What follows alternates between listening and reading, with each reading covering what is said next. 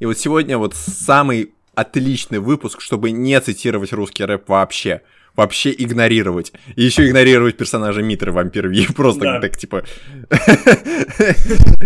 Э, короче, Раму дуэлится с с... Рама просто пишет плохое стихотворение, его решают помиловать.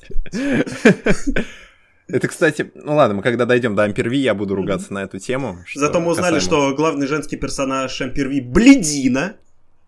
Почему? Рукоблуд санина, очко бледун, вадина, сука, ебланище, влаганище, пердун дрочил. Это пять, это хорошо. Еще, кстати, у меня пока сейчас Discord обновлялся, он сначала очень долго обновлялся, потом Сколько перестал обновляться. Было? Одно.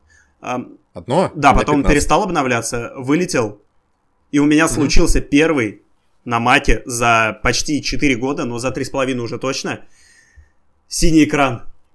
Да ты что? Причем а он, как и все у Apple, это полумера, когда они копируют винду условно или еще что-то, это полумера. Вот точно так же у меня синий экран случился не целиком, а на 5 шестых экрана. И больше я тебе скажу, он не целиком был синий. Там остался какой-то шрифт, то есть э, у меня Яндекс Музыка была в этот момент открыта. И mm-hmm. на Яндекс Музыке был открыт самый главный подкаст, который там вообще выходит. Нет, не секс в Российской империи, если вы вдруг решили нас засрать. Вот. Там был открыт подкаст, естественно, что-то про СМУ, вот это все, и там шрифт, он остался. Просто где-то стал крупнее, где-то стал мельче. В общем, очень прикольно стало э, глич эстетично, я бы вот так сказал. И весь угу. текст, он сменился на какую-то зеленоватую рамку на синем фоне. А то, что наверху не было задействовано вот этим вот синим экраном, оно тоже нахуй угу. поехало, тоже стало очень пиксельным, причем как бы пиксельным оно, ну, может быть, пикселей реальных 9 на один квадратик. То есть настолько оно все крупное, настолько оно все съехало. И оно вообще ни на что не реагировало. Что? Ты описываешь, как у меня видюха полетела на моем компе э, старом. Там вот э, я тогда зашел в Crusader Kings, и у меня там шрифты, блин, по 5 э, сантиметров каждый, так начинали дробиться, там все лагало, там начиналось вот это э, пиксель-шоу, но там не было синего экрана, там просто Моник охуевал от mm-hmm. передачи. Ну, я, естественно, это сфоткал, если что, я тебе сейчас это скинул, можешь посмотреть, да, насладиться. Уже в телеге. Да, да, да, да, я, я, я, я, я пробираюсь, я, я сейчас доберусь, я сейчас увижу. Я, о, нихуя себе! Да, кстати, это реально похоже на то, как у меня видюха слетела. То есть, э, не, Hard Reset решил, конечно, но это, это красиво. Что я могу сказать? Это выглядит очень страшно. Знаешь, это похоже на какую-то крипипасту. Да. Ну, вообще наш подкаст похож на какую-то крипипасту. Да вообще, да, вообще такие примитивные ужасы, но так тихо, тихо, тихо. И тут, дамы и господа, из города Смутаракань, нахуй, я не знаю, я не придумал. Вещает восьмой выпуск подкаста «Что-то про СМУ» сегодня в студии. Все так же достопочтенный Кирилл и не менее достопочтенный Павел. Всем не менее достопочтенный привет. Вот так вот. И сегодня у нас да? кино и кино кино про Россию, кино для русских, кино о русских, кино о гражданах государства, которое совершенно точно не воюет со своими соседями, которые на момент съемок все еще были в России. Справедливости ради, у нас сегодня хорошее кино о русских и российское кино. Важно, что хорошее кино о русских. Хорошее кино о русских и русское кино о хороших русских. Вот, вот, вот, вот, вот, вот, так, вот так вот мы и продержались без политики. Я имею в виду, ну, без политики, да, это, конечно, хорошо, мы пытались быть без политики, но когда во втором фильме, который мы рассматриваем, э, была буквально реплика «Правду Украину просрали, но ничего, бог даст, скоро обратно восрем». Ну, на самом деле для Амперви, как это, для меня вообще не очень понятно. Давай так, с, с чего мы начнем? С э, хорошего кино про русских или с российского кино про хороших русских? Ну, как с показывает практика, как показывает практика, сейчас 90% зрителей уже все нахуй вырубили, поэтому давай начнем с Тетриса. С Тетриса, хорошо. С Тетриса. Тогда не будем говорить про Амперви, поговорим Итак, про хорошее кино. Говорим про Тетрис. Что Тетрис. это такое? Наверное, с 16 года, когда вышел фильм «Пиксели», или он в 15 году вышел, похуй, если кто-то вообще помнит, там этот Питер Динклэйдж играл, и все, я больше ничего о нем не помню. Да. Шли разговоры о том, что там кто-то купил права на экранизацию Тетриса. И все такие, а, смешно, сейчас будут Тетрис экранизировать и сделают длинную палочку неграм. Да, Вот. да, я помню такое. Да, все об этом говорили, но как-то оно все улеглось, потом в 2018 году это снова всплыло, и тут внезапно в 2023 году влетает с ноги на Apple TV+, что для русского зрителя обозначает пролетает как комарик. Торрент. Я оформил себе недельный триал Apple TV+, и я...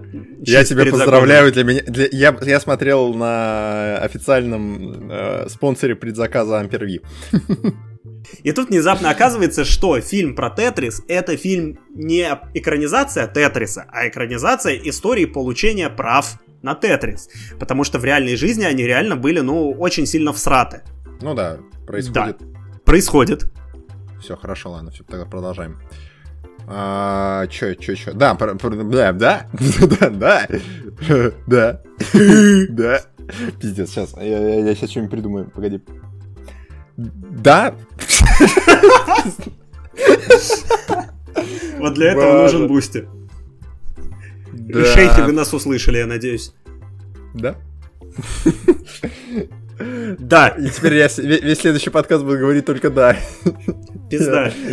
Перешел из отряда, из, из отряда не менее достопочтенных в отряд безотказных. Вау. Ладно, не, на самом деле, я бы хотел сказать что-нибудь про историю получения прав Тетриса. Я действительно слышал о том, что она мудреная в силу того, что э, советская система взаимодействия с западным цивилизованным миром не менее мудреная э, в нюансах, но при этом достаточно простая в общем смысле. Ну, типа, если ты из-за границы, то ты потенциальный член общества, сидящих в СИЗО.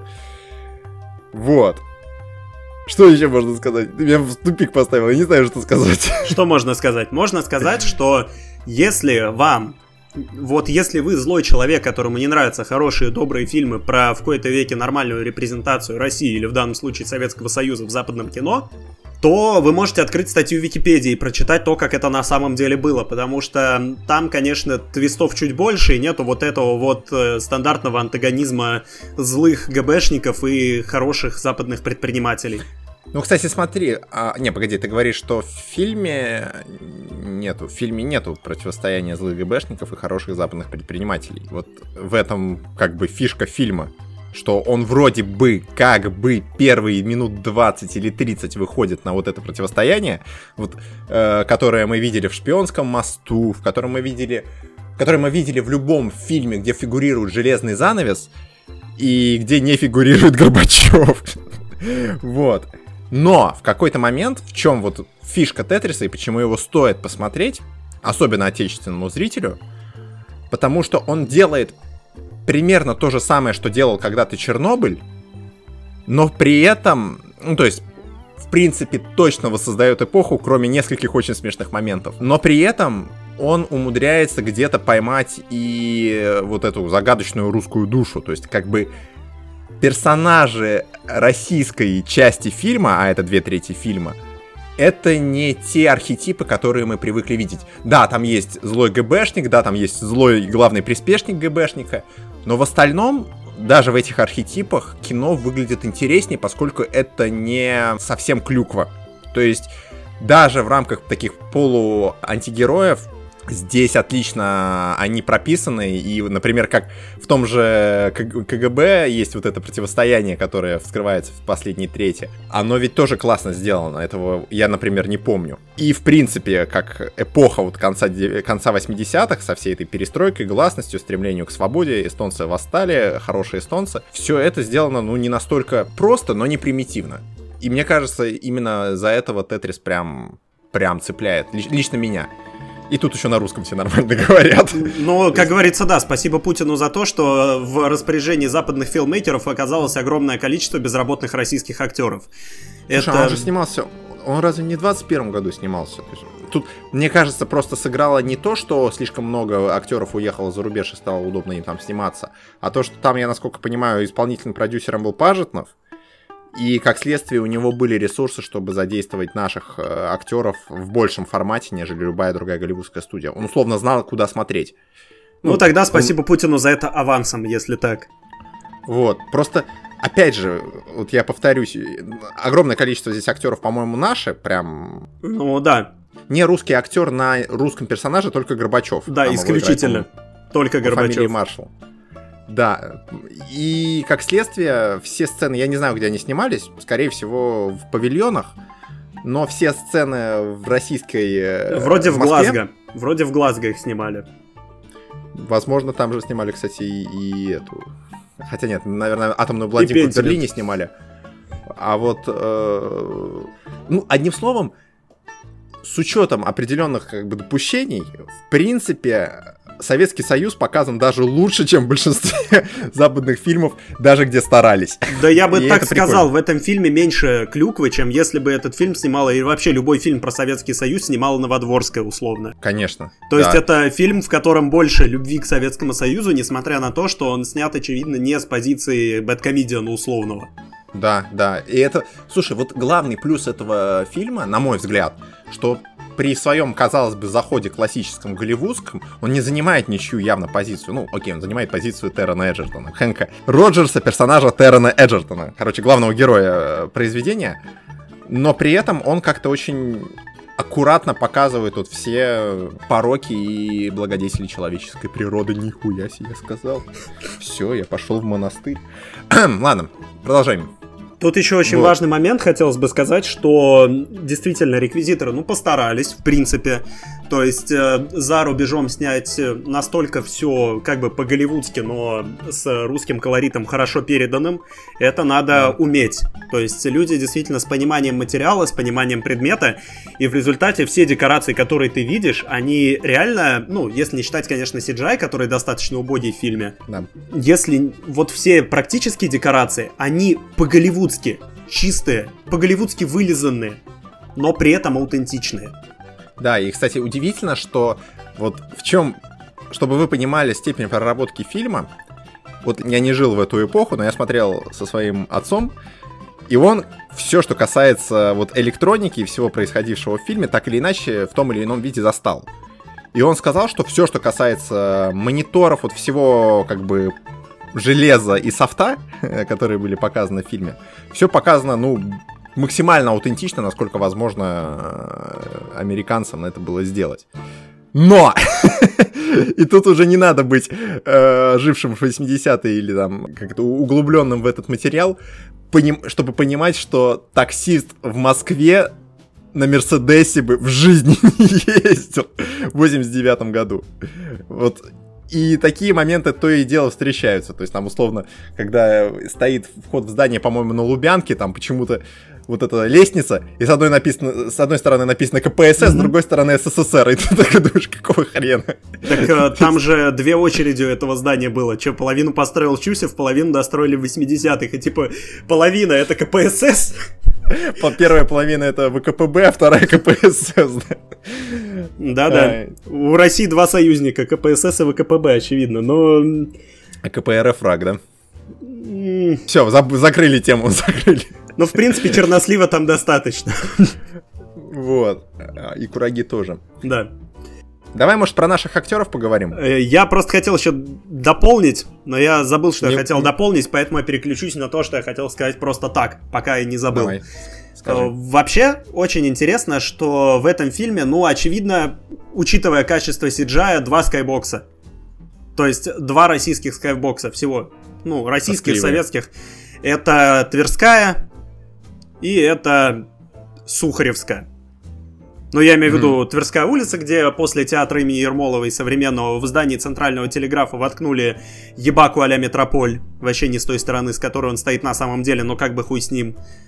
И Скайбокс Сухаревской, где говорят о достижениях Советского Союза на такси на Мерседесе. Есть еще Мгм. третий Skybox, но мне кажется, это просто подкрашенная реальная съемка, потому что это где-то с точки зрения замоскворечия было сделано. Но я имею в виду, где лорк показывают. И Мгм. там, в принципе, видно несколько сталинских высоток, можно сориентироваться, и что самое веселое, там показывают здание МИДа, которое наполовину, сука, белое.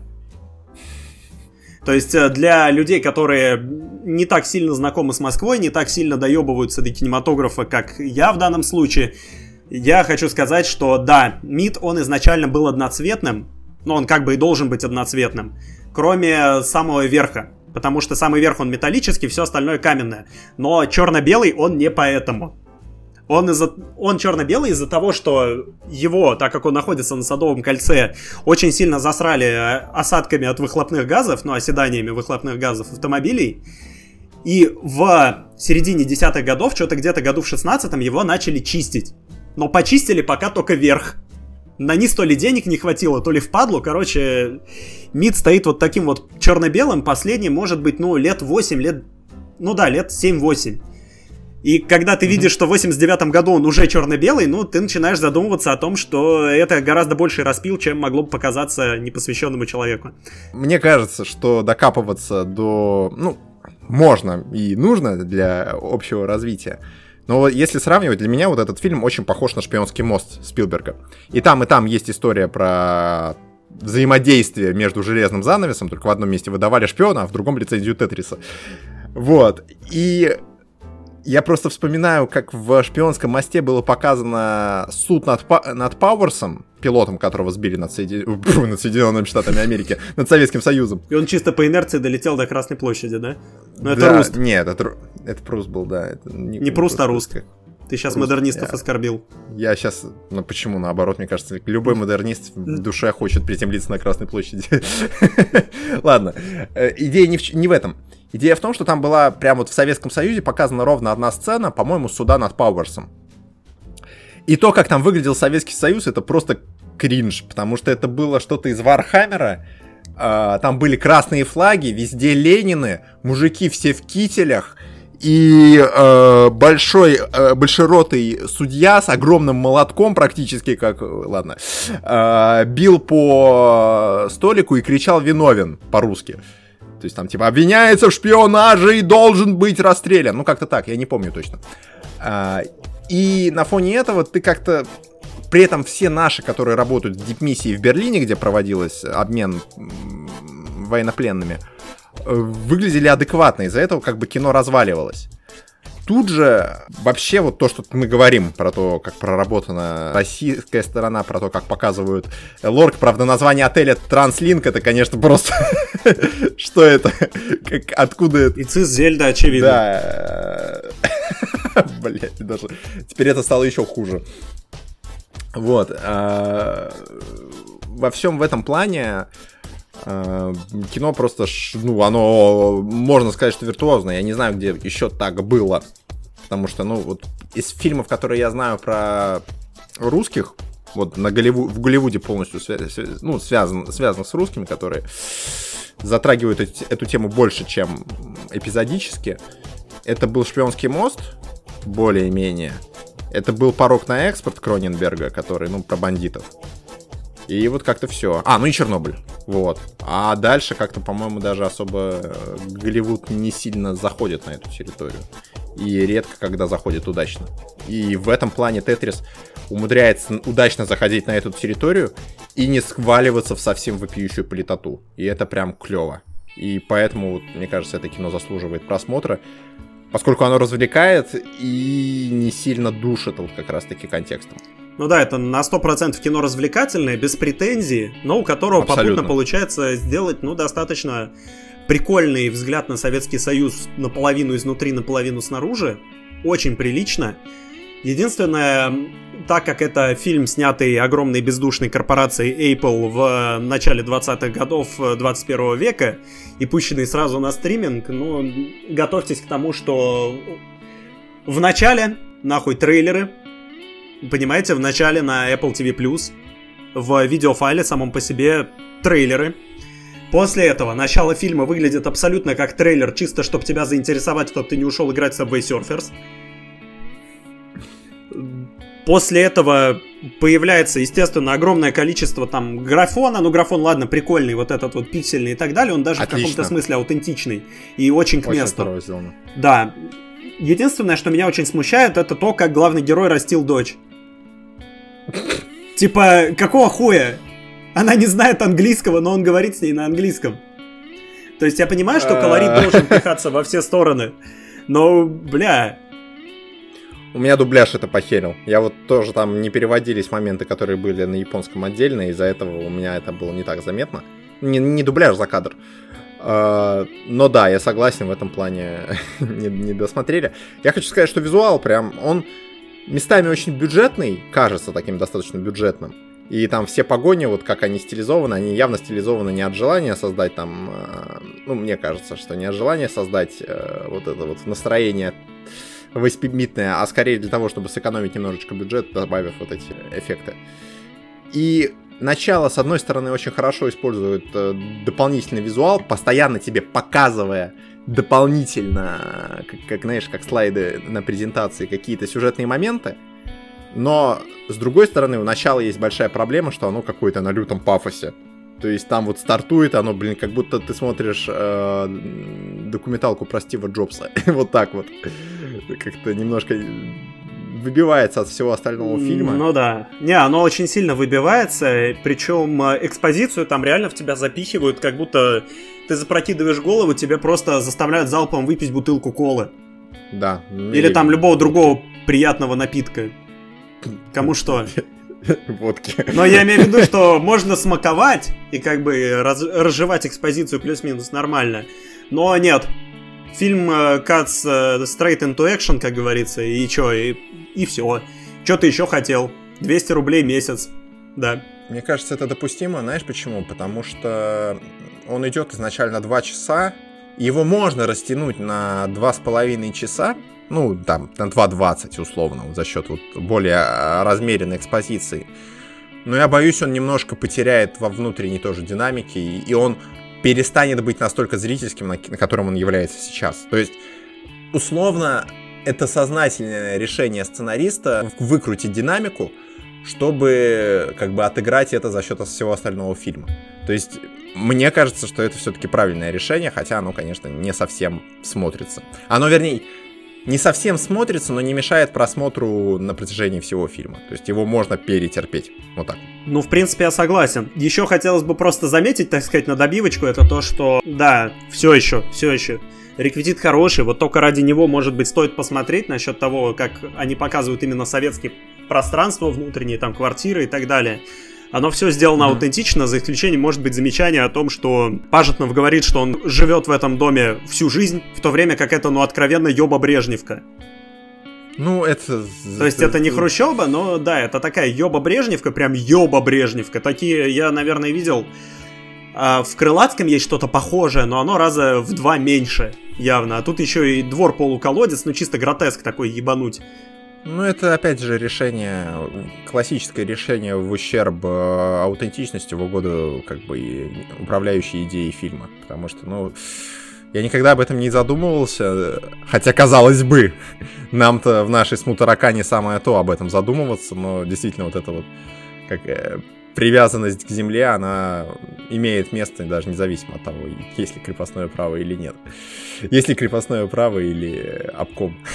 Не, Все, молчу. Идея-то хорошая, так или иначе. Это, опять же, дает четкое понимание русской души иностранному зрителю. Да, вот оно для иностранца, для нашего палится тем, что, да, действительно, слишком, слишком, слишком. Скажу, слишком. просто добью это цитатой одного известного апологета Советского Союза Дмитрия Юрьевича Пучкова и скажу, не нравится, пошел нахер отсюда, это не для тебя сделано, не для таких, как ты. Вот да. с вот этой фразой, засунутой в глотку, надо смотреть этот фильм, и тогда он понравится, может быть, чуть больше, чем понравился бы, если бы вы доебывались. Да нет, вот, кстати, нет. Ну, ты, смотри, это проблема любого... Ну, вот как, когда, ну, типа, я, я не знаю, когда ты, когда ты дальнобойщик, и ты смотришь игру про дальнобойщиков, понятно, что у тебя, как у дальнобойщика, претензий к игре, к игре больше. Или условно, когда ты э, русский, ты смотришь кино про русских, то у тебя вот въедливость в детали больше. Ну, то есть это естественный элемент профдеформации. Проблема, а вернее даже не проблема, а преимущество Тетриса в том, что если ты не душнила, еба... Вернее, если ты как бы даешь фильму право приукрашивать и врать в, в угоду художественной э, выразительности в умеренных пределах, границу, конечно, каждый выставляет сам. Но условно, есть пределы, когда можно э, приукрасить. Например, вот то, что ты сказал, то, что человек жил в одной квартире там всю свою жизнь, его отец там жил и так, так далее, и так далее, но квартира не подходит, Мне кажется, это допустимая тема. А когда министр обороны говорит заслуженному академику России, ой, России, Советского Союза, э, летя на территорию всесоюзного катаклизма, и он ему говорит из разряда, если вы не будете с нами сотрудничать, я тебя сейчас выкину из вертолета. Вот это приукрашивание, которое ломает восприятие, потому что, ну, это уже к персонажу претензия, это уже проблема к тому, что сценарист не совсем понимает, что он говорит. Или что он показывает. Блин, тогда не сценарист, а режиссер. Ну, суть, суть вы уловили. Здесь же все возможные вот эти факапы, которые могут быть они либо незначительно, ну, блин, таксист на Мерседесе, это скорее смешно, чем э, раздражает. А, либо они как бы остаются в рамках допустимого. Ну, честно говоря, меня это вот никак не покоробило. Это не делает кино прям совсем шедевром. Я почти уверен, что у него есть проблемы во всех, там, начиная от как бы э, воспроизведения истории, заканчивая, может, какими-то еще э, сценарно-техническими моментами. Но оно, опять же, ни на что такое не претендует. И для меня поэтому вообще как-то это исключительно положительное впечатление. Ну, то есть, да, это прям хорошее кино на вечер, которое, в отличие от все везде и сразу, не претендует ни на что больше, чем хорошее кино да, на вечер. Да. И от этого только выигрывает, честно говоря. Да сейчас, погоди, сейчас Тетрису дадут Оскар за этот год. Что мы делать будем? Пересматривать очевидно и обсуждать. Ну, справедливости ради, ну, не, не за что, конечно, давать, но по актерской работе Эджертон обаятельный, вот он прям вот как-то... Но он вот играет Эджертона. Но он, но он кайфу, кайфуя играет Эджертона. Да. То есть это, это не тот Эджертон, который был в Кингсмане, и я не смотрел Рокетмена. вот. И он, ну, как-то так хорошо понял свою задачу и, в принципе, не сильно напрягаясь ее выполнил. И меня, еще иногда, мне... меня иногда просто переебывало, что мне казалось, что вместо Эджертона играет Том Холланд. Нет. Ну, вот слушай, э, я просто делюсь этим на секунду и все. Ну, как бы, блин, знаешь, у меня Том Холланд вызывает отвращение почему-то внутреннее. Мне почему-то кажется, что он в жизни просто, блядь, э, котят душит. Не знаю. Я ему не доверяю. Может, потому что он как Хасбек, маленький типа. Нет, нет, не в этом дело. Ефремов крутой. Вот как ни странно, вроде у Ефремова классическая роль э, русского сумрачного гения. И пьяным за руль не садится. Чё, чё, чё что? Ты мне просто проживался, мне послышалось, и пидором за руль не садится. Не, пьяным за руль не садится. Да? Это мы вырежем. Это мы вырежем. В отличие а, от... блядь, я да. Блядь, ты, ты, ты, я все, я все, все. Я что-то... Я как это... Я, я, я слона пропустил мимо себя сейчас пролетевшего. Не, вот, кстати, знаешь, вот э, касаемо Ефремова, мне что хочется сказать. А, мы сейчас пришли к тому, что мы имеем ситуацию примерно как в 70-х, 80-х годах по фамилиям актеров. Ну, то есть у нас есть младший Янковский, у нас есть младший Ефремов, у нас есть младший Табаков, ну, по-любому кто-то еще есть. Роберт Дауни. Да, и Роберт Дауни. И вот из того, что я видел, при всем при том, что я очень лоялен к Ивану Янковскому, ну, не знаю, просто вот как-то он в допустимой мере, я его считаю все-таки хорошим актером, в отличие от некоторых. Вот. Но действительно, Ефремов вот от него не ви... А, еще Михалкова есть младшая, кстати, которая э, «Спокойной ночи, малыши» вела. Вот, еще она есть. Вот из всей этой плеяды новых актеров, про Табакова мы еще поговорим, Ефремов вот не вызывает, даже при том, что у него, в отличие от всех остальных, еще и вот этот бэкграунд от отца, к сожалению, есть, он как-то все равно выглядит максимально, не заполняет кадр. Он максимально, максимально самостоятельный. Да, да, он... это да он сам по себе очень хороший актер. Да. Как бы из моего ограниченного знакомства с э, Ефремовым младшим, в смысле через намедни, дай бог. Он в намедне был? И через вот сейчас Тетрис. Он, да, в намеднях там, я не помню за какой год. Но да, он появлялся уже на ютубчике mm. у Парфенова. Mm. Блин, я не помню. Да, он появлялся там в каком-то из кусков uh-huh. и достаточно хорошо там себя показал. Я подумал, да, прикольный чел. Потом я увидел в Тетрисе и понял, что актер ну реально хороший. Да. Единственное, что главгад, который главгбшник, э, который Трифонов, он, э, мне кажется, заразился чем-то от Козловского. Который взятки берет? Я просто по фамилиям. Да, да. Он не у Козловского, он, он скорее... Вот, кстати, знаешь, в отличие от Козловского, он матерится хорошо. То есть вот единственный мат, который здесь есть на русском, вот он его изрыгает очень уместно. Но у него просто типаж явного антагониста, вот прям совсем. Как и у главного, у главы Mirrorsoft. Вот они вдвоем единственные самые плоские персонажи. Э, и они, возможно, сделаны такими плоскими, потому что их оттеняет персонаж Саши, э, переводчицы, и персонаж сына этого бизнесмена, который пытается все решить все-таки через правила рынка. А мне сын бизнесмена, вот этот вот Кевин Максвелл, он показался более картонным, чем его батя, например. Ну, они оба картонные, просто как мне показалось, то есть они друг с дружкой играют, просто, ну, они, да, они, у них, скажем так, меньше актерского времени, поэтому они картонные. Ну, то есть, да, они оба скучные, оба картонные, но сын более картонный, да, чем ну, батя, мне, мне показалось. Окей, может быть, но просто мне кажется, что вот в, пла- в плане конфликта они вот друг друга дополняют. То есть, если бы не было бати, сын был бы вообще просто нулем, я согласен. То есть, это не к тому, что это хороший персонаж, а к тому, что э, наличие проблематики его отца делает э, поведение сына более каким-то таким осмысленным. То есть он не хочет подкупать ГБшника, а отец ну, этим пользуется, потому что он считает, что так нужно. А ГБшник просто мудак. ну, то есть он просто мудак, потому что у него есть свое видение на происходящее в стране, и оно разнится с человеком, который, тем не менее, еще понимает, что такое как бы патриотизм, честь и э, родина. И вот их на их вот этом как бы противостоянии те персонажи, которые не являются явными антагонистами, становятся более глубокими. То есть, ну как, им есть против кого играть, и мы понимаем, за что они борются. Вот.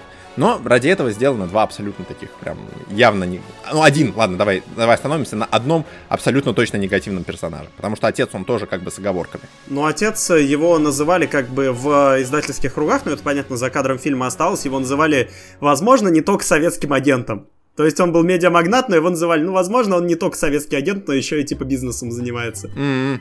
Не, просто и тут mm-hmm. прикол в том, что он э, реально как бы давит своей экспертизой, он говорит, что, ну, бля, ну эти берут взятки, все нормально, им не нравятся какие-то денежные контракты, они не любят продавать страну, поэтому давай решим все бартером, давай, давай решим бартером. Ну, он вместе с Беликовым, который глава Элорга, он демонстрирует именно вот этот вот старый Советский Союз, который уходит. Ну да, справедливо, я согласен, да. Ну вот тогда... И, mm-hmm. возможно, возможно из-за этого актер, который его играет, чистокровный британец, но он играет с таким акцентом, акцентом, где совсем непонятно, он играет типа британца со своеобразным акцентом или ГБшника, который косит под британца.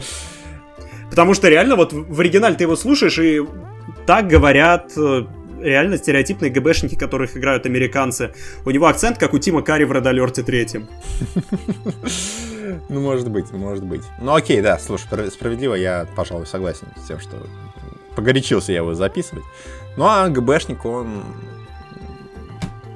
а ГБшник, он такой, мы, мы проводим эксперимент. Он, он, мы проводим эксперимент. Он, он... Давай посмотрим, что пойдет быстрее. Г- гравитации плевать. Нет.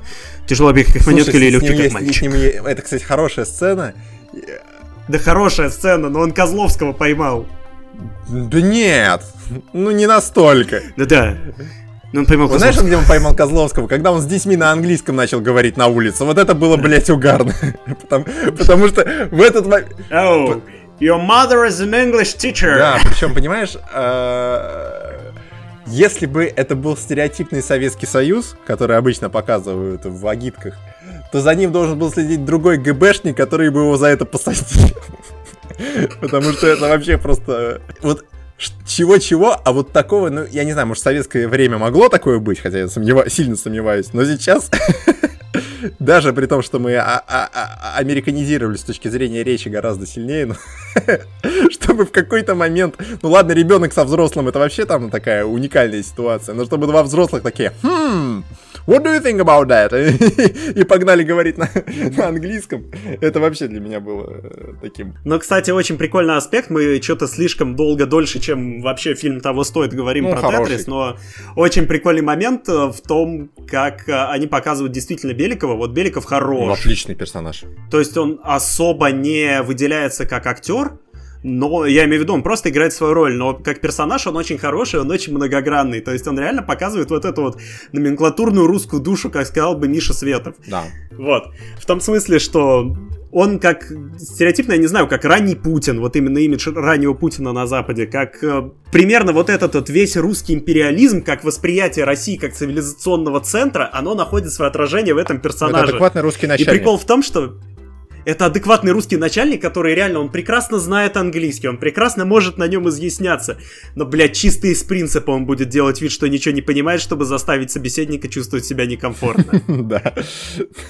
Это прям очень э, стабильная вещь, то есть э, это заметно, ну, с английским языком, наверное, это сейчас не так много примеров, потому что контакты очень сильно Да, ограничены да. в публичном поле. Но интервью Зеленского российским журналистам. М, Типа, ну мы хотим, чтобы им доставляли гуманитарную помощь эти, о, як буде ліки, а, лекарства. Ну да, не, не, ну это скорее, знаешь, тут история как с мемом, которая Hello, привет, oh no, I don't know Russian, but- но я знаю английский, так что, может, никуда ты от меня не денешься. Вот, да, в этом плане э, Беликов очень здорово э, показан, и, м, ну, опять же, да, фильм иногда скатывается в небольшой вот этот эм, категоризм в некоторых моментах. Но, опять же, самое главное, что он все равно смотрится... Это не мешает просмотру. А просмотр исключительно такой вот развлекательный, хороший на вечер. Дай бог, чтобы такого было побольше. Дай бог Да, каждому. дай бог каждому хороших вечеров, и не только. И побольше таких фильмов, чтобы выходило, потому что, ну, действительно проделана колоссальная работа. А еще Тоби Джонс прикольно сыграл. Абсолютно комик-релиф, абсолютно чисто на поржать, как бы венгерский еврей э, Роберт Штайн, но... Ладно, прикольный. Прикольный. Ну, он, слушай, Тоби Джонс прикольный. О, Он сам по себе прикольный. у него, я вот не знаю сейчас, а, у него похожая, по-моему, роль была в... э, Блин, у него похожая, по-моему, роль была в «Атомной блондинке». У него тоже такой э, сильно эпизодический персонаж. И у него в «Шпион выйди вон» тоже был, по-моему, такой же персонаж. То есть его, по-моему, по кулдауну зовут уже в э, фильмы про холодную войну. Ну так нет, а, а, что ему делать? У него есть вот эта вот э, харизма, у него есть все преимущества актеров-карликов без роста актеров-карликов. То есть он приближается, но нет. Да, да, да, да, да. Ну, характерный. То есть это вот как есть, например, в Голливуде актриса, которая играет всегда вот этих неприятных американских женщин, таких уродливых, с э, лохматыми волосами, с такой э, лицом банши, такой э, ведьмы. Э, и, ну, у него просто вся карьера построена на этом. Ну, вот у Тоби Джонса на этом построена. Я же его Ну, правильно прикольный, не, прикольный актер, все без особых без особого кринжа, так сказать, сбалансированный фильм, немного клюквы, много хороших актеров. А вот где кринжа хватает, Рекомендую, да. А вот где кринжа хватает, это э, А. да. Э, первое. Ампер В. Да. Первое. Ну давайте спра- справедливости ради сразу скажем, что если вы смотрели а, Ампер В и не в контексте происходящего, то режиссер попросил не этого не делать. Он сказал, что он все Да, исправит. режиссер сказал, не смотрите, там много ключевых сцен отсутствует. Причем иронично. Это украденная копия, поэтому мы посмотрели, мы взяли на себя Ответственность. грех на душу. сейчас вам рассказать про этот фильм, чтобы вам не пришлось его смотреть до официального Да, релиза. потому что э, есть Не стоит. абсолютно точно. Смотри. Да, но нет. Но вот, вот у меня то же самое, абсолютно. То есть мне фильм скорее понравился. Аналогично. То есть э, без учета большого количества косяков, которые ну прям в глаза бросаются. Да. Как, например, то, что в фильме нет антагониста первые полтора часа. А его и в книге нету. Я имею в виду, что он есть, но типа, ну Митру же преподносят как антагониста. А кто играет Митру, мы не скажем. Ну, из Вот. МС. А, не, погоди. Признан Про- Министерством прошу юстиции Российской Федерации иностранным Я агентом. оговорился, я хотел сказать Замай.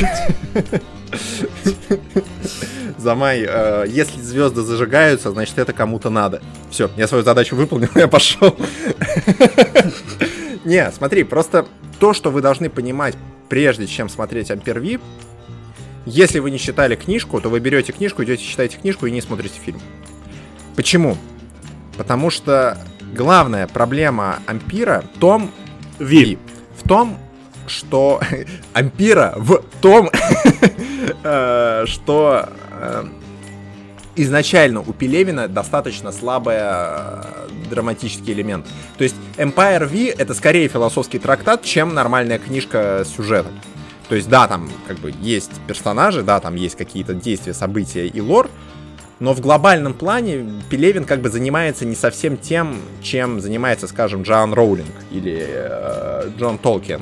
В отличие от э, Толкина и Роулинг, э, Пелевин скорее занимается вот именно таким своим любимым словоблудием. Он очень хорошо ловит какие-то моменты из нашей действительности и начинает их обыгрывать. Проблема в том, что для кино это не работает.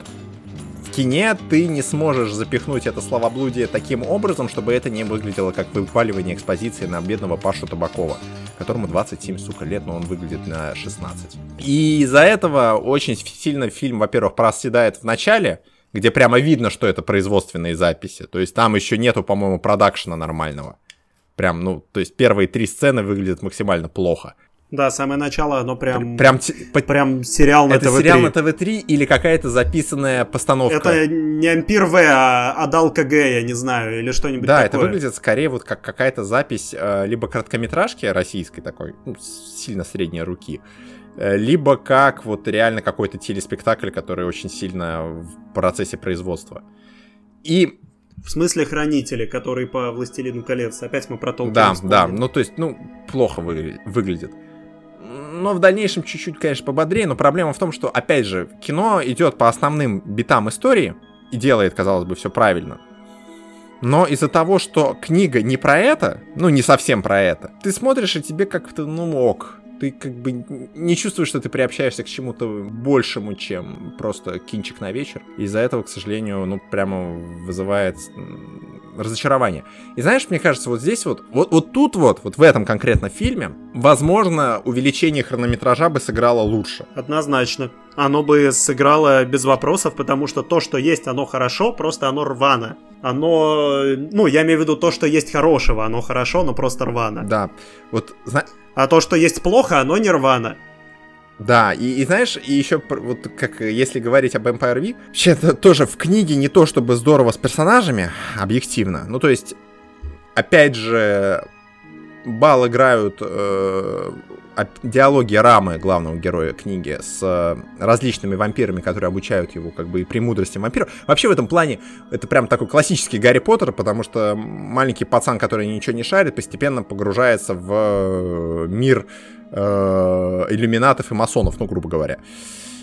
И проблема в том, что в фильме нормально вводятся персонажа три. Один из которых э, стреляет себе в голову на пятой минуте фильма. В остальном просто катастрофа с постановкой. То есть даже Ну, кстати, с вводом персонажей мне нормально, я проблем не увидел. То есть все вводятся как должны Не, по-хорошему вводиться. Вот то, что дальше происходит, другой разговор, а вот именно в- процесс ввода, он, мне Не, кажется, смотри, нормальный. Обычно это выглядит как? Ну, ну, то есть, вот как мне показалось. Это буквально... э, вот почему-то у меня сложилось впечатление, что за исключением, может быть, Брамы первого... Ну, который пер- Да. первая роль Епифанцева, не считая За камел. исключением Брамы, э, Иштар и, ну, может быть... Оксимирона за счет того, что у него... Блять, я сказал, ну ладно, неважно. Э, Персонажа э, Мирона Федорова, Митры, Признан Министерством юстиции Российской Федерации иностранным Да, агентом. и будет таковым в следующий раз, когда мы будем его упоминать. А, они введены более-менее как-то... Знаешь, нету впечатления, что это какой-то болванчик, который начинает тебя выкидывать экспозицию. То есть они как-то заигрывают с рамой, они как-то начинают показывать характер. Потому что вот ты встречаешь Осириса, ну это вот буквально чувак сидит с мужиками, бухает, лежит на кресле, смотрит телек или чем он там занимается. Ну, отшельник толстовец, хуль ты хочешь. Если сравнивать с Толстым и Скороморы, Ну, Толстой из Караморы, он прям, ну, он прямо... он круче. Он круче. Да.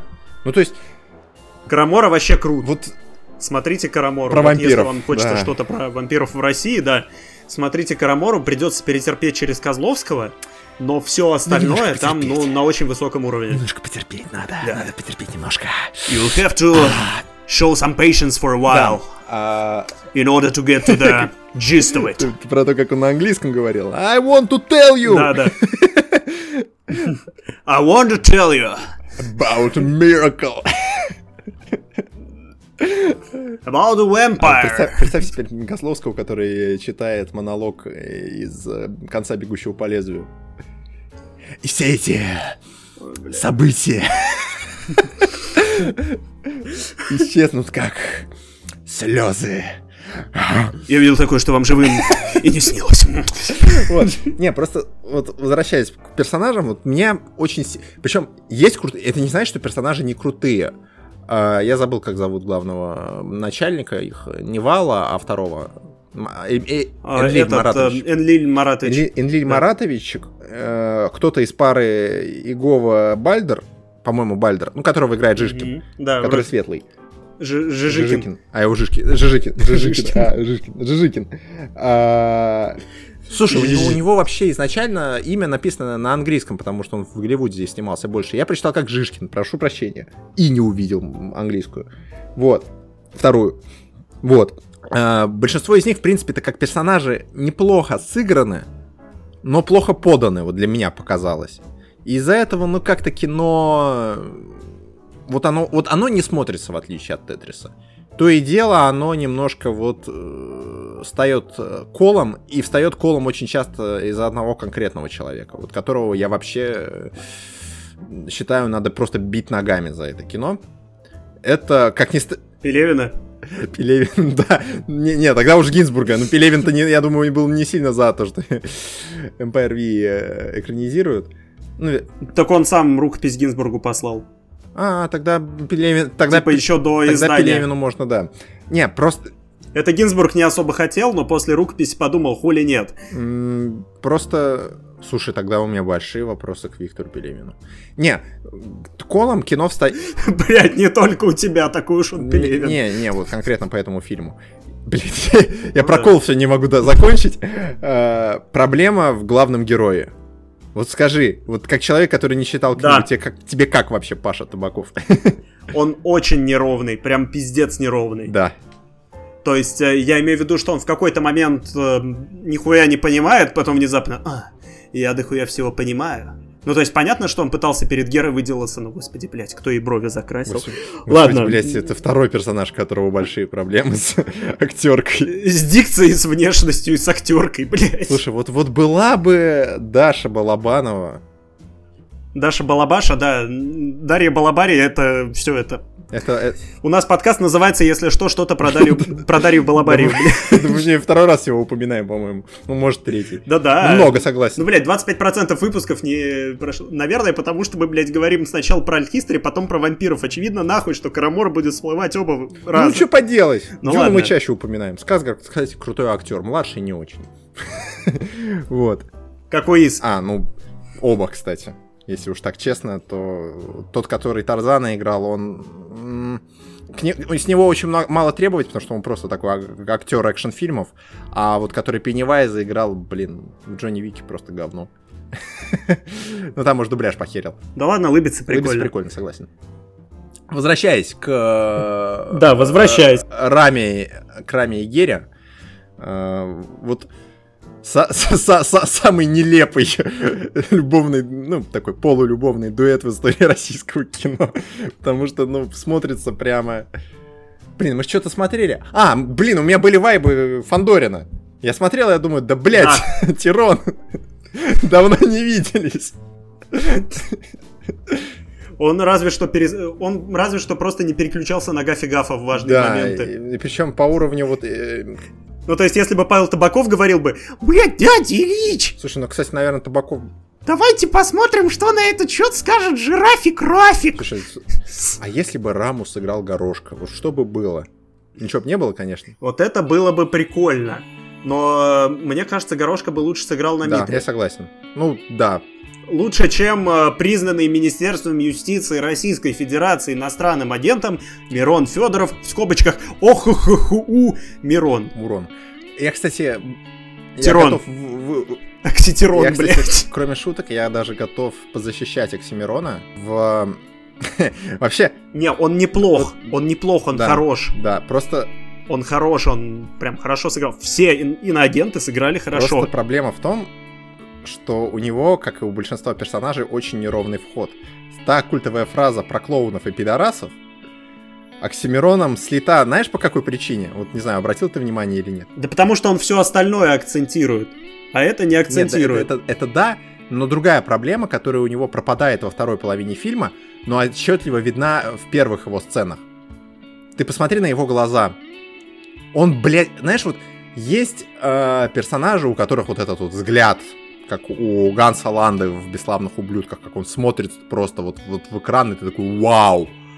У Оксимирона это взгляд, который вот у человека, которого реально пустили на сцену, он еще не знает, как играть, и он пытается эту сцену держать, но у него не получается.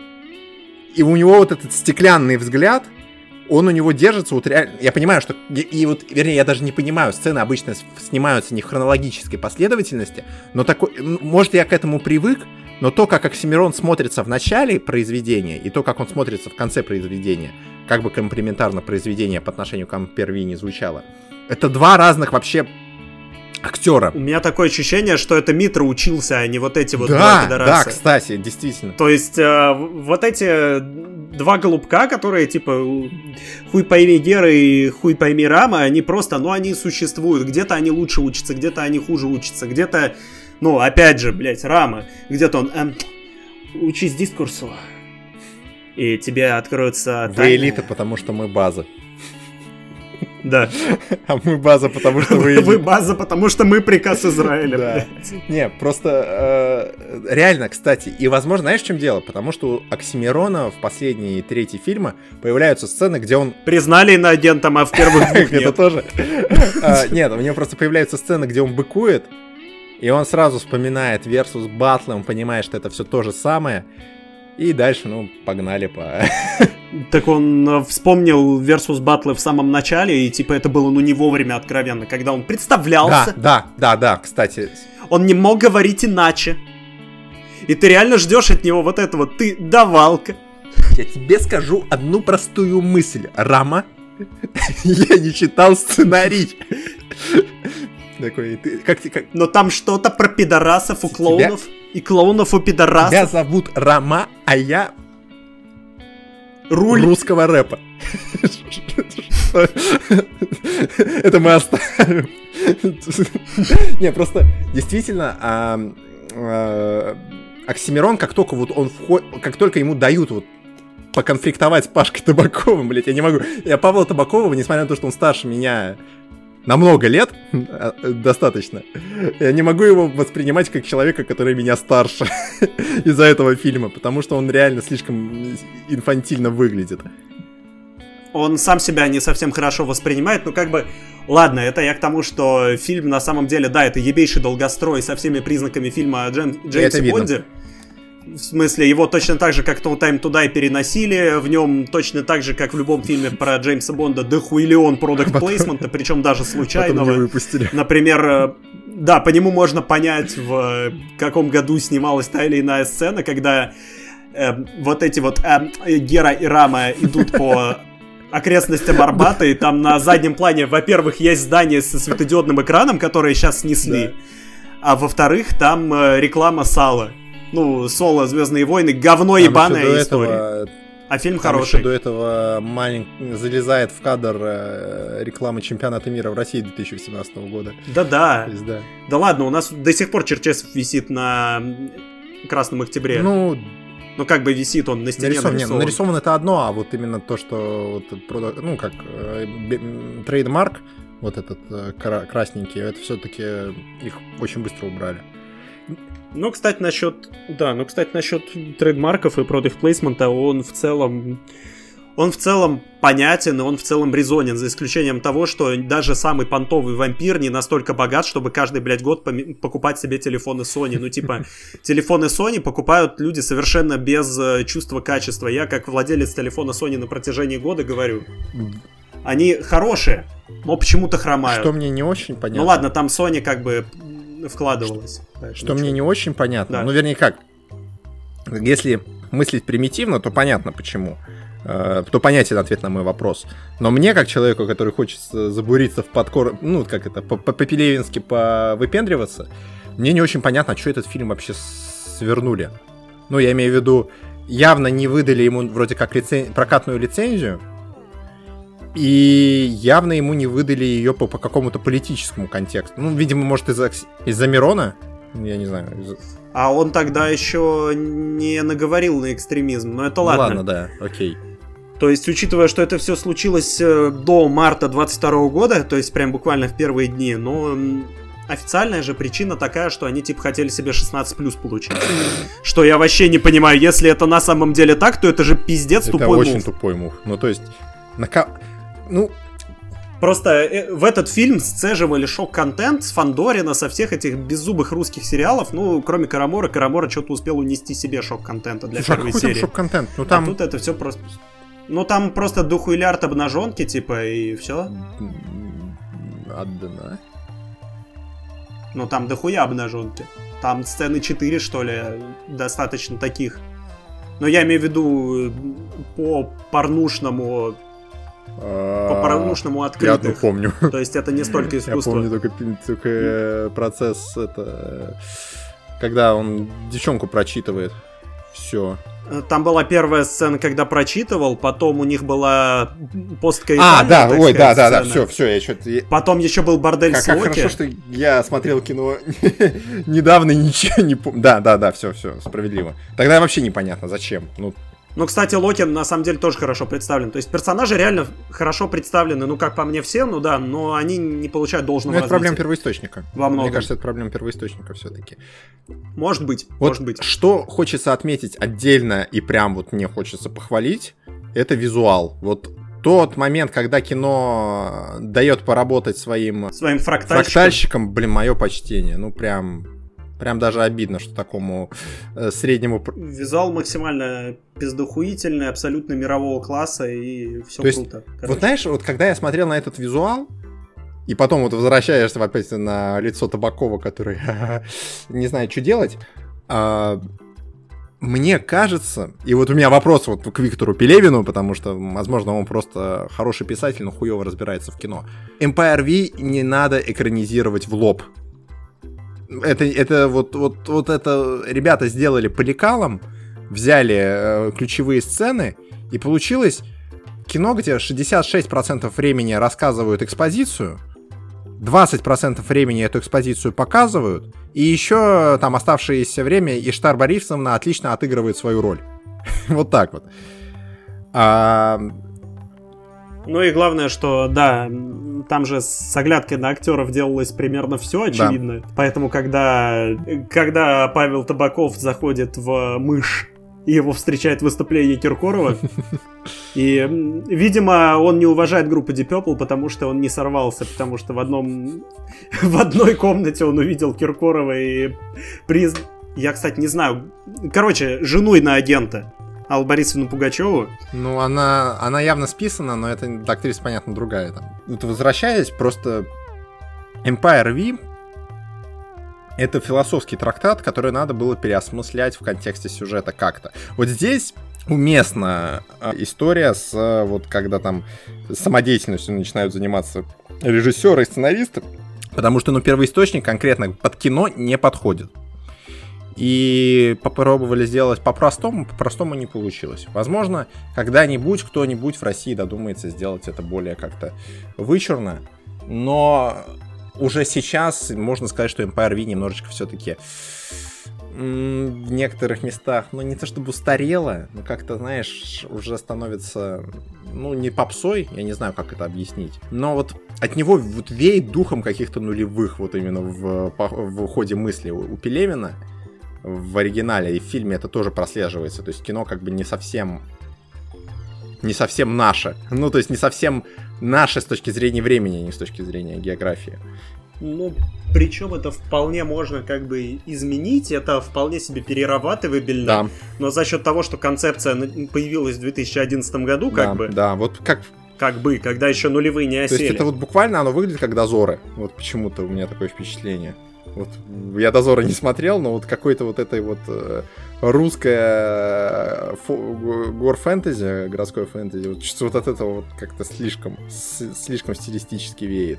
Но типа само слово баблос от него же прям веет нулевыми. да, да, да, да, да. Ну то есть, То есть э, там очень много вот именно такого вот э, поздненулевского, так сказать, колорита, который реально, ну, такой, какой есть. Это портрет эпохи. Это было не так заметно, может быть, тогда, но сейчас это... Да, да, и вот я про это говорю. Время, которому не найдешь аналогов. Я... Когда 90-е все еще существуют в головах людей, но при этом в кошельках у них не 90-е. Отчасти поэтому, кстати, Явно. Рама провисает, потому что его же очень сильно молодили. Он же в оригинале... Ну, понятно, что в оригинале произведение происходит в нулевых, Здесь же он родился в 98 году, и, блядь, он не похож на человека. Да подожди, не, он в 2000-м 2000 родился. Ой, в 98-м что Он родился в 2000-м, ему дают телефон, говорят, пин-код, год твоего рождения. И он вбивает 1999. И открывает его. Отлично. Это что, как бы еще один признак того, что фильм не ебаться долгострой. Да, да. и в итоге, ну, как-то вот и вот в этих противоре... Э, противоречиях, по сути, тонет это кино. Потому что Оксимирон сначала не очень, потом ему дают комфортное э, пространство, и он начинает тащить. Персонажи не очень, но в некоторых моментах они начинают работать. Визуал охеренный, охеренный, охеренный на протяжении всего фильма. Сюжет, ну, очень сильно... Ну, то есть, если вот вы действительно хотите ознакомиться с Empire V, вы лучше прочитайте книгу она уже сильно состаривается, и скорее вот...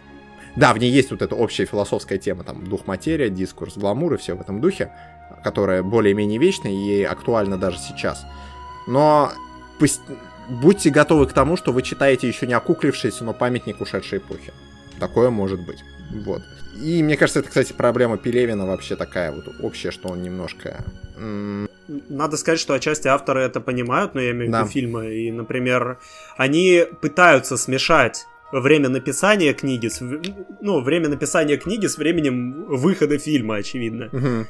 Это можно отследить и по, ну, естественно, актерскому составу, и по пробиркам, в которых э, хранилась красная биологическая жидкость поэтов на да, дуэли момент, кстати. метро и рамы.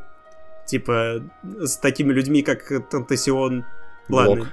С такими людьми, ладно, людьми. Да, Орлуша. Блок. Эминем. Не, ну, знаешь, вот все, что нужно знать о главном герое этого фильма, он берет первый э, склянку с Пушкиным. Ну, come on! Ну, то есть, ну, это как, это как э, выбирать в гонке Феррари. Ну, ну, ну, ты о чем? ну, то есть, не знаю, для меня вот это вот прям, ну, понятно, что это, кстати, угадывается в персонаже, потому что он все-таки еще исходит из э, рода человеческого в род э, высших созданий, и поэтому склонен к более, к наиболее гламурным и таким, ну, базисным вещам. Но, блин, все равно, ну, хз, ну, такое. Но он очередняра, и что ты хочешь? Я ну, хочу есть... хорошего персонажа, которого играет не Павел Табаков. Зато, зато география Москвы хорошая. Да. Реально, вот э, консистентность по Москве, там достаточно все-таки большое количество полетов, и, конечно, прекрасное отображение того, что, естественно, все, весь этот вампирский движ происходит на западном направлении, на Рублевке, скорее всего, да. поэтому... Там, по-моему, в книге. В принципе, понятно, что они ездят туда-сюда по спецтрассе, да, да. вот по этой средней полосе. Вампиры, блядь, средней полосы. Хорошо. Кутузовского проспекта. Вот, кстати, вампиры средней да. полосы в этом плане справляются с задачей местами лучше Ампира Ви. Ну, вообще, любой фильм про вампиров, снятый в России в десятый, справляется лучше, наверное. И вообще, у нас сегодня два фильма, которые местным действием имеют Москву. Я доебываюсь до архитектуры в Тетрисе и буду доебываться до архитектуры в Ампире Ви.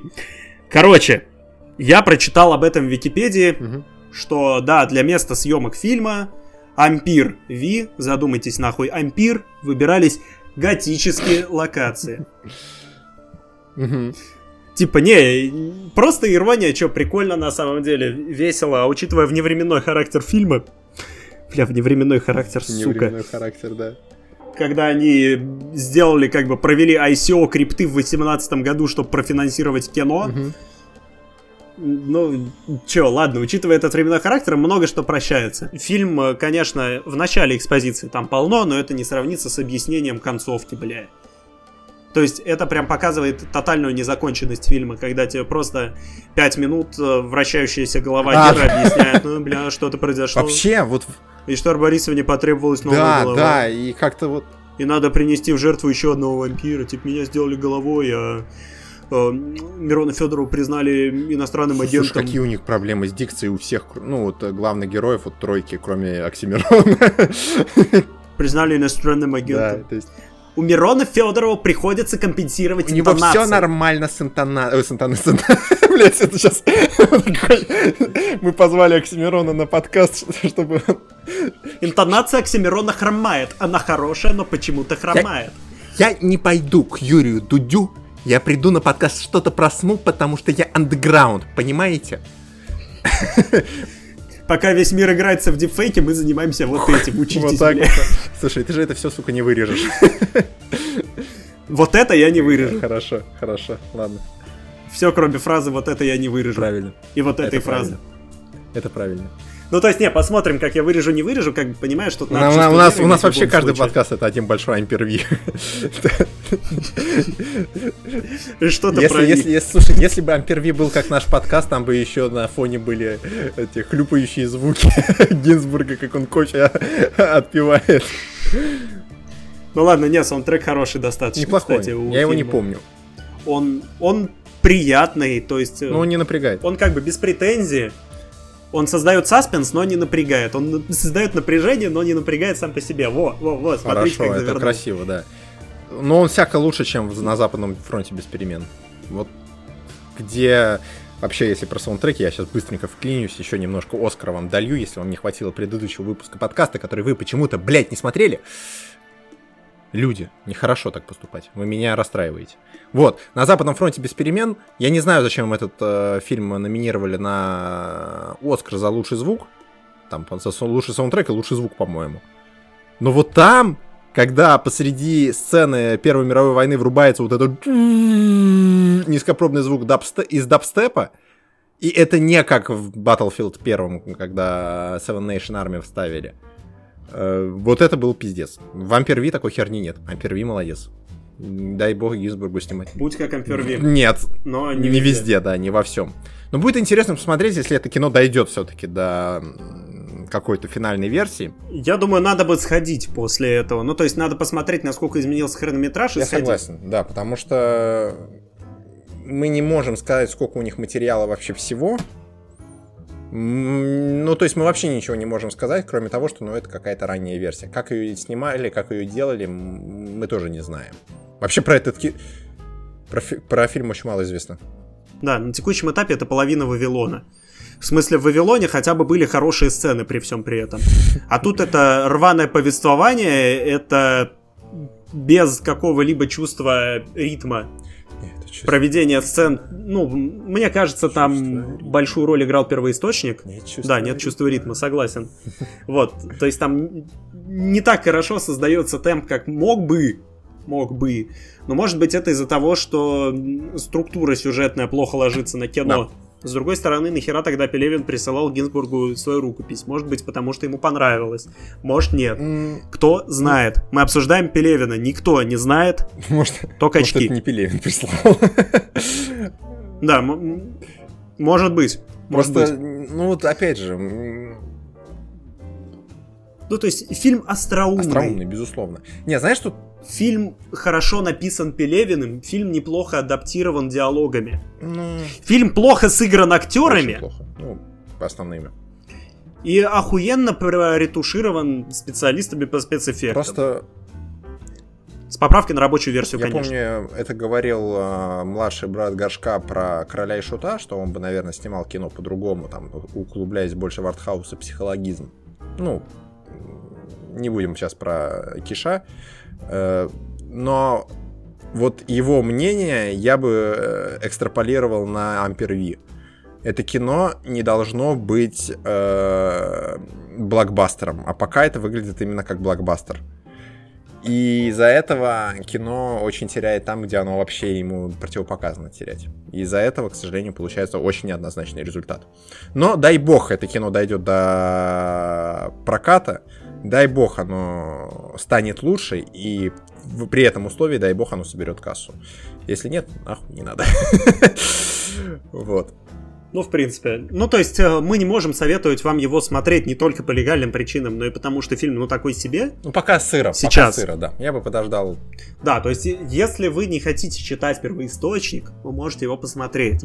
Если вы хотите прикоснуться к тому, что могло бы случиться продолжить вектор, я не знаю, там 16 февраля 22 года, еще хотя бы дней на 10 и дальше, как бы бизнес as usual, без того пиздеца, который случился во всем мире после этого.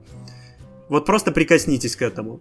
Потому что тут и произведение вневременное, и съемки доковидные. Угу.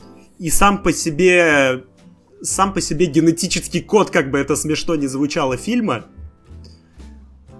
он реально может показать, ну, открыть глаза на то, что казалось тогда значимым, что казалось тогда проблемным. Да, да, есть. В этом, кстати, тоже есть ну, я согласен, точнее, просто, просто скажу, что я согласен. Вот это вот, вот ради этого можно посмотреть и сейчас, чтобы посмотреть, что вообще у вас, что у вас вообще в головах происходило в январе, начале февраля 22 года. Да. Вот это... Закончить обсуждение бы просто хотелось э, цитатой персонажа Леонардо Ди Каприо из фильма «Не смотрите наверх». А ведь если подумать, у нас же все было. Подписывайтесь на канал, заходите в наш телеграм канал, а, лайкайте на нашем YouTube канале наше видео. Это был подкаст «Что-то про СМУ». Всем пока.